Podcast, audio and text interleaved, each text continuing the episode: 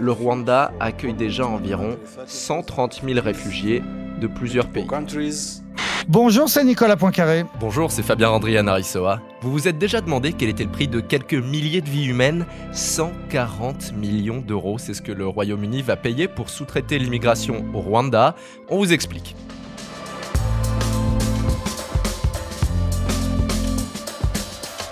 L'an dernier, 28 526 demandeurs d'asile ont traversé la Manche sur des canaux pneumatiques au péril de leur vie. Et bien désormais, ils seront renvoyés à l'autre bout du monde. Trois bonnes raisons d'écouter ce podcast avec Nicolas. Alors, sous-traiter le problème de l'immigration, c'est donc l'idée originale du gouvernement britannique qui espère que ce sera dissuasif. Comment ça va se passer sur place? Que vont devenir les clandestins qui arriveront au, au Rwanda? Comment ils vont être logés, nourris. Je vais vous l'expliquer. Et puis, on va voir que ce n'est pas tout à fait une nouveauté. Les Australiens font déjà à peu près la même chose en envoyant les migrants dont ils ne veulent pas dans une toute petite île au milieu du Pacifique. Expliquez-nous le monde. Un podcast RMC. Nicolas Poincaré. Fabien Randrian Aressoa. Jusqu'à présent, l'Europe déléguait déjà le rôle de garde-frontière aux Turcs pour retenir les migrants, mais là on franchit un nouveau cran, puisque le Royaume-Uni veut tout simplement envoyer au Rwanda les migrants qui passeraient illégalement la Manche. C'est exactement ça. L'idée, c'est de dissuader ces, dizaines de milliers de, clandestins qui franchissent de plus en plus euh, la Manche en provenance de France, de Calais, donc pour l'Angleterre, de les dissuader de venir en leur disant attention, si vous venez, eh bien, vous serez aussitôt déportés. Le terme est, un peu connoté chez nous, mais en anglais, c'est déporté, vers le centre de l'Afrique, vers ce tout petit pays qui est le, le Rwanda, à 6600 km euh, de Londres. Alors, tout devait commencer le mardi 14 juin. Le premier charter devait partir avec 130 passagers à bord, des clandestins donc qui, contre leur gré, allaient être envoyés euh, au Rwanda. Finalement, ils ont fait des recours individuels jusqu'à la dernière minute. Finalement, il n'y avait plus que sept passagers qui devaient partir. Et puis, de nouveau, la Cour européenne des droits de l'homme a, accepté d'examiner un recours et le charter a été annulé à la dernière seconde, mais c'est partie remise parce que le gouvernement anglais a bien dit sa détermination à continuer le processus et à faire en sorte que les prochains vols puissent décoller. Face à la levée de bouclier qui a provoqué cette mesure, le Premier ministre Boris Johnson s'est rendu à Dover pour défendre cette nouvelle approche dans la migration. L'approche de cette initiative conduite dans un but humanitaire et rendue possible grâce aux libertés que permet le Brexit apportera une voie sûre et légale pour les demandes d'asile tout en s'attaquant au business model des passeurs.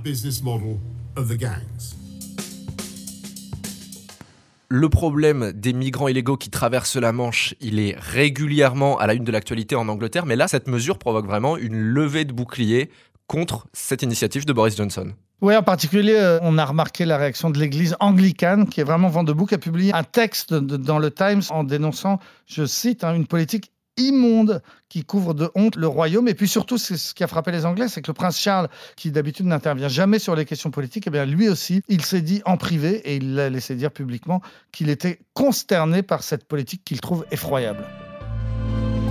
Le principe de la mesure est assez clair. Ils arrivent illégalement, ils sont envoyés au Rwanda. Mais qu'est-ce qui adviendrait ensuite de ces demandeurs d'asile? Alors, lorsqu'ils débarqueront à Kigali, au Rwanda, ces demandeurs d'asile clandestins en Angleterre, on leur proposera de faire le choix entre rester ou partir. S'ils préfèrent rentrer chez eux, eh bien, on leur paiera un billet d'avion pour retourner à la case départ, donc dans leur pays d'origine.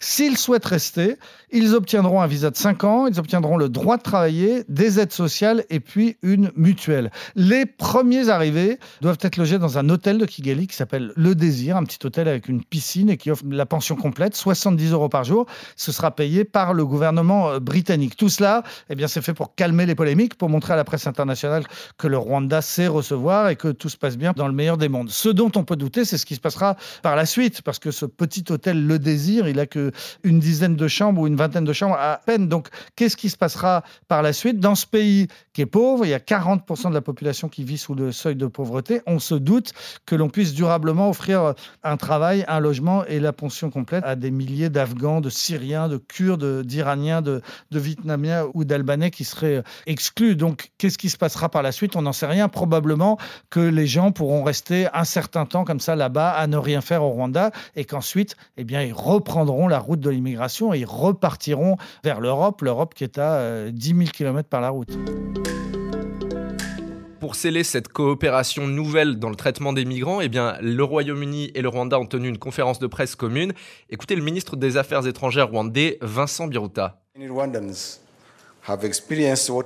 Beaucoup de Rwandais savent ce que ça fait d'être déplacés. Cela a façonné la façon dont nous gérons les migrations et l'asile. Le Rwanda accueille déjà environ 130 000 réfugiés de plusieurs pays.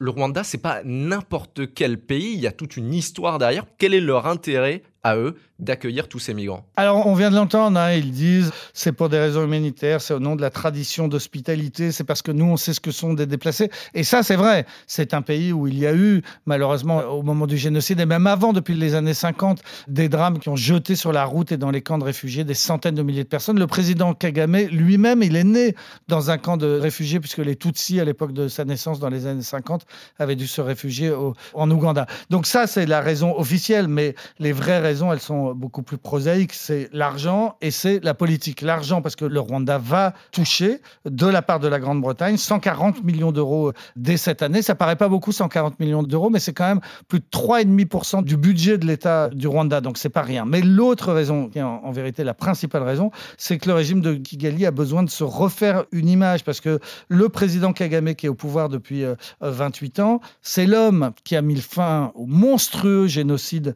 de 1994. C'est celui qui représente les rescapés des Tutsis. Mais c'est un homme, c'est un président qui dirige ce pays d'une main de fer. L'opposition est muselée. Il y a des exécutions sommaires, un état policier où tout le monde surveille tout le monde. Sans parler des guerres sanglantes qui ont été menées chez ses voisins et en particulier dans la République du Congo. Encore aujourd'hui, il y a des offensives militaires rwandaises au Congo. C'est donc pour faire oublier tout ça que Kagame a, besoin de soutien sur la scène internationale. Et quel est le meilleur soutien que celui de l'Angleterre, qui est membre du, Conseil de sécurité de l'ONU, qui a un droit de veto. Si un jour on devait voter des sanctions contre le Rwanda, eh bien l'Angleterre pourrait s'y opposer. Donc en fait, Paul Kagame, il est en train, en accueillant ces charters, de s'acheter un allié euh, indéfectible. D'ailleurs, la semaine prochaine, il y a un sommet du Commonwealth qui justement doit avoir lieu à Kigali. Boris Johnson sera sur place avec Paul Kagame. Il pourra se féliciter de ce qu'il considère l'un et l'autre comme un accord gagnant-gagnant. Euh, Sauf que, bah, à ce sommet euh, à Kigali, il y aura aussi le prince Charles, le futur roi d'Angleterre, qui lui pourra leur rappeler qu'il trouve effroyable ce commerce de la misère.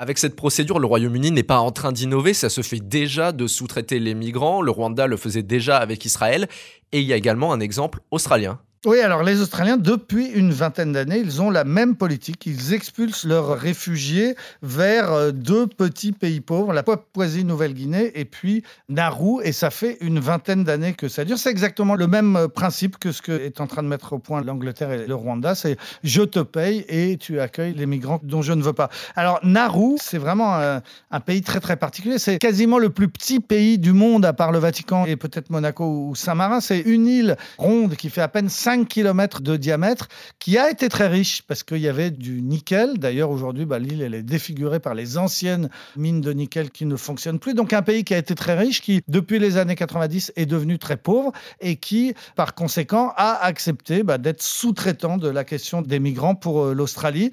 Il y a des centaines, des milliers de migrants qui ont été envoyés à Nauru où ils se sont retrouvés dans des camps pour une durée absolument indéterminée. C'était des gens euh, souvent qui venaient du Bangladesh, d'Inde, du, du Pakistan et qui se retrouvaient sur ce, cette minuscule île dans une activité totale. Toutes les associations humanitaires ont dénoncé ce système, remarqué qu'il y avait des gens qui étaient complètement dans le désespoir. On a recensé dans ces camps un, nombre hallucinant de tentatives de suicide ou de cas d'automutilation. Donc c'est un drame. Les Australiens, eux, répondent peut-être, mais en tout cas, ça a en grande partie réglé le problème de l'immigration parce que effectivement, ça a été très dissuasif et il y a aujourd'hui beaucoup, beaucoup moins de clandestins qui tentent la traversée vers l'Australie, qui tentent de rejoindre l'Australie parce qu'ils savent que s'ils le font, eh ben, ils vont se retrouver sur ce minuscule îlot.